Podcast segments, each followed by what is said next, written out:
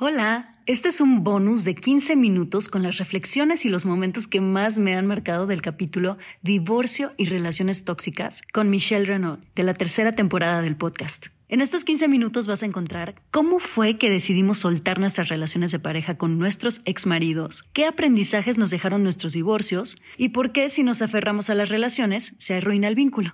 Espero que lo disfrutes. Sin caos no puede haber cambio y sin cambio no hay evolución. Juntos exploraremos cómo transformar la incertidumbre, el dolor y la incomodidad en la magia que intuitivamente sabemos que es posible para nuestras vidas. Yo soy Aislinn Derbez y creo que los mejores regalos que puedes darte son espacios para conectarte, sentir y reflexionar. Espero que este sea uno de ellos. Siento que la gente sigue teniendo tabús alrededor del divorcio. Sí. Siguen habiendo muchas creencias limitantes, muchas creencias que ponen primero el qué va a pensar la familia, incluso hasta los hijos, Sí. que, que lo que la mujer o el hombre está sintiendo en la relación. Y yo sí, a mí me preguntan mucho en redes sociales, y yo siempre he dicho que no sé en qué momentos se dijo que el divorcio era de la familia, pero se divorcia la pareja. Exacto. No, o sea, eso de no me divorcio por mis hijos, siempre he pensado que es como justo tienes que pensar qué ejemplo le quieres dar a tus hijos, qué tipo de relación le quieres enseñar a tus hijos que tengan y si no es la que tú estás teniendo, pues no estés ahí. Exacto. Y sí es este como un proceso difícil, pero bien liberador cuando das el paso. ¿Verdad? O sea, cuesta trabajo porque no sé cómo te pasó a ti, pero a mí sí era como de me casé sabiendo con quién, me casé pensando que podía cambiarlo, error, Sí, nadie cambia a nadie sí. y no tienes por qué cambiar a nadie. Me casé creyendo que el matrimonio y el bebé lo iba a hacer Mejorar. sentar cabeza, lo iba a hacer jugar a la casita conmigo. Y de pronto pasó el tiempo y no jugábamos a la casita y dije, no quiero esto. Y tenía este rollo de, uy, ¿qué van a decir? Mi boda, lo que gastamos, Ya sé. ta, ta, ta. Y de pronto te liberas Sí. Aceptas al otro como es, te liberas y siento que hasta ayuda al proceso de maternidad y a todo, ¿no? Como que, Sí. aunque vamos a hablar del divorcio, una mamá feliz es una mejor mamá. 100%. Dime una cosa, ¿sientes de alguna extraña manera que el divorcio es lo mejor que te ha pasado? Definitivamente. ¿Verdad? Definitivamente. Sobre todo porque Sí. yo estuve una, en la relación Sí. de la que me casé, estuve como seis años y era una relación que nunca funcionó. Ok. O sea, nunca, siempre fue una relación muy difícil. ¿En serio? Donde yo la pasaba muy mal. Y yo decía, es que yo lo amo, porque cuando terminábamos, que terminábamos yo que cada semana, yo sufría muchísimo. Entonces, para mí era, pues no, lo amo. Ya sabes, entonces mi relación se basaba en el dolor, no en el amor, no en la comunicación, no en el qué crecimiento. loco. Y cuando de pronto dije, no, o sea, a mí lo que me hizo divorciarme fue Marcelo, que yo creía que yo amaba al papá. Y cuando conocí a Marcelo y vi lo que era el amor, dije, Esto es amor". amor, esto es ansiedad, toxicidad. Esto no es amor, nunca ha sido amor. Sí. Y dije, no, yo sí quiero que mi hijo nazca en un ambiente de amor. Wow. Qué fuerte. Y A mí me pasó un poquito al revés, porque a mí era, o sea, mi relación de verdad funcionaba tan bonito, era muy bonita y sí fue algo mucho más inesperado que lo tuyo. Y yo sí era como mucho más así de estaba de hecho un poco obsesionada con tener una relación consciente, una relación de amor, entonces como que yo estaba muy como cuidando siempre que que se estaba logrando eso. Entonces, por mi lado fue como que está padre que haya las dos historias, porque muchas mujeres están pasando esta parte de estar en una relación donde piensan que es amor, pero en, en realidad pues No es, es. dependencia, codependencia y otras cosas que no son amor. Y, y a mí me pasó que la verdad es que yo fui muy feliz, mi relación sí funcionaba muy bien, era preciosa, aprendimos muchísimo y fue algo más como inesperado. Fue algo más yo creo que de, de que te empiezas, empiezas a crecer para lados distintos, de que empiezas como a abandonarte a ti mismo por complacer al otro. Yo creo que los dos nos pasó lo mismo. Y de que empiezas a crecer para otros lados. Y de repente resulta que tu visión y la mía ya no coincide y que tu crecimiento es para otro lado que el mío y que, uff, o sea, nos, no nos arrepentimos de absolutamente nada. Fue maravilloso, hermoso, pero de repente como que ines- inesperado, sobre todo para mí, ¿no? Porque también quien toma la decisión, pues hay que respetar al que toma la decisión. no sé. Pero dime una cosa, se lo tengo que preguntar porque la gente que nos está viendo debe estar pensando lo mismo que yo. O sea, en tu relación que era armoniosa, consciente, bonita, ¿en qué momento esta separación se hace irreconciliable? O sea, todos en un momento en una relación de pareja nos vamos a ir separando y el chiste es separarte, encontrarte, separarte, creo yo. O sea, ¿en qué momento se toma la decisión de, de, ok, hasta aquí, teniendo todos estos cimientos tan bonitos? Es una buena pregunta. yo creo que sí, fíjate que yo me pregunté lo mismo que tú mucho tiempo, porque yo tenía la misma duda. Y pasó que a veces la otra persona toma una decisión por la razón que, la otra persona tenga y por más que a veces tú no lo entiendas, hay que realmente respetar la decisión porque si amas a la persona y si realmente quieres que las cosas fluyan, pues hay que confiar en que la otra persona está haciendo lo que la otra persona cree que tiene que hacer por sí mismo, ¿no? Entonces, es muy duro y ahí es donde a mí me tocó un poquito confiar en la vida y confiar en que me estaba pasando, porque yo perfectamente me pude ir al lado de la víctima, como tú dices, de, puta, pero sí, sí funcionaba, puta, pero... sí, claro que habían problemas, sí, claro que habían cosas, pero en mi cabeza era como de, pero no era tan grave, o sea, son cosas que todo el mundo pasa. Entonces, el reto en mi caso sí fue como, como de decir, pues... De aceptación. Tengo que soltar, porque me lo están pidiendo, la vida y esta persona me lo está pidiendo, tengo que aceptar la situación como es eh, y también tengo que, respetar que en su cabeza ya no es. Y sí, o sea, aunque esté un, un, question mark aquí enorme, pues tienes que, que, fluir con eso, aceptar eso.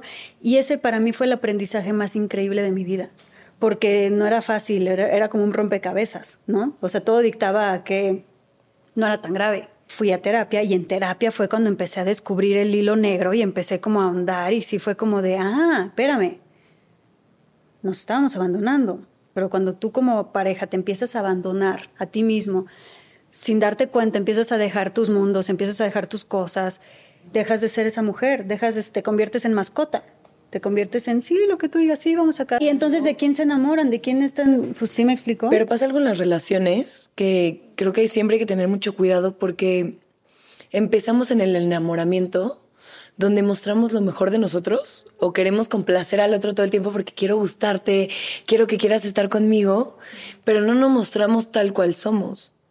Y entonces cuando termina el enamoramiento y entonces ya nos presentamos como somos, empieza como este, esta lucha donde quiero cambiar al otro. Y una relación de pareja donde estamos viendo cómo cambiar por el otro o cambiar al otro, pues no va a funcionar. O sea, porque lo que pensamos y lo que queremos en una relación de pareja es que dure lo más posible. Y la manera en que una relación de pareja dure lo más posible es con la verdad. Esta es mi verdad, esta soy yo, esta es mi comunicación. Hay cosas que no te gustan de mí, que no van a cambiar y que las tienes que aceptar, ya sabes. Y creo que sí, de pronto, me encanta que lo tenga una amiga, me dijo, este, que los chinos, o no sé, igual la estoy regando, pero que dicen que cuando sientes mariposas en el estómago, cuando conoces a alguien, que huyas, porque esa persona te va a dar ansiedad. Porque esa persona te va a mover cosas tóxicas. Porque no es como nos lo han pintado el romanticismo de que, ay, las maripositas son buenas. No, al revés. Al revés, tiene y que sí es cierto. O sea, yo lo que he notado es que las parejas que luego más duran son las que se llevan tranquilos. O sea, no, no hay drama, no hay altibajos, no hay... No es esta, pasión. Esta pasión así exagerada. O sea, sí he notado que los que tienen estas relaciones súper apasionadas eventualmente terminan... Hay un quiebre, claro, porque aparte siempre hay clímax y bajan y, y se vuelve un descontrol. Sí. Ahí sí, para que veas, yo sí viví esa parte. O sea, sí me pasaba que, que te digo, que no era una relación tóxica, pero sí era de esas relaciones muy apasionadas. Yo en mi relación, la verdad es que siempre es muy loco porque siempre son como relaciones donde la gente dice, es que ustedes dos se aman. O sea, los veo, cómo te ve, cómo lo ves. Y sí, en mi cabeza es como, es el hombre de mi vida, pero, pero nunca terminamos como de tener, ni, es más, para empezar, yo creo que esto es así la clave de una relación tóxica. No me atrevo a tener conversaciones de cómo me siento con esa persona. No me atrevo a decirle, oye, esto que hiciste me dolió. Oye, esto que haces, no sé si es bueno o malo, pero a mí me hace sentir Porque te así. da pánico perderlo, que se enoje o que etcétera, ¿no? Exacto, entonces siento que desde ahí empieza como ya una toxicidad porque empiezas a acumular cosas sí. y cuando explotas son peleas súper hirientes, son peleas un poco más violentas, son... Es demasiado agresivo para ambos, ¿no? O sea, yo sí algo puedo decir de, de mis relaciones de pareja que he tenido tóxicas porque soy muy intensa y lo estoy trabajando. es que es responsabilidad de los dos. O sea, generalmente la gente me pone a mí como de cómo aguantaste, pero es que tú eras más madura. No, o sea, yo no era ni más madura ni nada, yo estaba igual que ellos, pero estaba ahí. 100%. Esa es otra ¿No? cosa, ¿estás de acuerdo? Que, que luego pensamos que somos más elevados que el otro y no es cierto. Son un, un espejo perfecto de nuestro estado de conciencia. O sea, la otra persona es un espejo de tu estado de conciencia siempre, aunque parezca que el que está loco es el otro. Totalmente. Y, te, y aparte es como, tenía, yo tengo un maestro que siempre te dice, con la persona con la que estás, de entre tantos millones de personas, es porque algo vienen a trabajar juntos. Exacto. Y es bien bonito cuando de pronto te puedes dar a la tarea de ver qué tienes que trabajar tú, que lo estás trabajando conmigo y viceversa, para ser mucho más empáticos y comprensivos, ¿no? Y, y también esto rollo de, a mí me pasa mucho, que creo que es un gran error, que juego este rol no de mamá, pero de salvadora. Sí. De, ay, no, es que él no se da cuenta, le voy a hacer que se dé cuenta. No, es que él va a madurar, es que él va a Uy, sí, trabajar. yo también hacía eso. Y sí. no hay nada más hiriente hacia nosotras, ¿no? Porque no somos salvadoras de nadie, no venimos a eso. Y cuando empiezas a volcar tu energía en el otro, te la estás quitando a ti. Y además es puro ego, si te das cuenta, es puro ego nuestro de creernos que sabemos algo más y para hacernos güeyes y no tener que hacernos responsables de lo que nosotras necesitamos Ser, de lo que nosotras mismas nos tenemos que salvar, ¿no? Entonces Totalmente. empezamos ahí a poner pretextos y salvar a los otros, cuando en realidad a quien nos tenemos que salvar es a nosotras mismas. nosotras. Entonces, sí, está loquísimo. Y está loquísimo también cuando, hablando del divorcio, cuando de pronto, no sé cómo fue en tu caso, supongo que muy diferente, pero cuando yo decidí empezar a decir, o sea, yo un día dije, me voy a separar, o sea, fue de la noche a la mañana, no lo pensé, era como, voy a luchar, luchar, luchar, luchar, voy a aguantar. El papá de mi hijo le encanta la fiesta, entonces era como que yo dormía sola todos los días y para mí era, eso no era romántico, ni bonito, ni nada. Y un día dije, hasta aquí. Lo decidí, ya no había más. Llegué, se lo dije a él como me quiero divorciar y su respuesta fue, sí, mándame a los abogados. Y fue como, ok. Y cuando le empecé a contar a la gente, como a mi papá, a mis amigas, todas las personas me decían, ah, ya sabíamos. No, pues ya sabíamos. Y una amiga me impactó porque llevó a Como, si todos supieran menos tú. Ajá, como que para todos era evidente. O sea, un tío mío dijo en la boda como, ¿por qué Michelle se está casando? Y fue como, porque Michelle siempre se sale con la suya.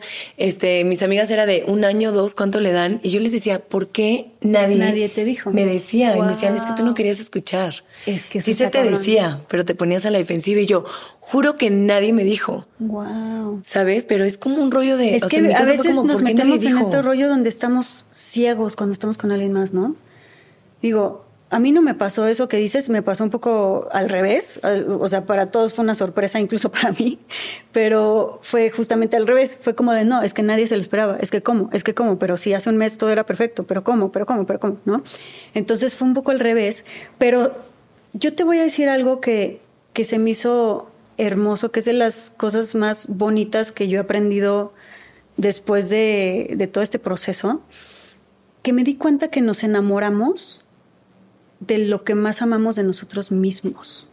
Espero que hayas disfrutado este episodio. Además, en nuestra página web lamagiadelcaos.mx puedes encontrar información sobre nuestras próximas experiencias y retiros presenciales, así como material exclusivo solo para ti, que eres parte de nuestra comunidad. Síguenos en todas las redes sociales como La Magia del Caos. Gracias por darte este espacio con nosotros.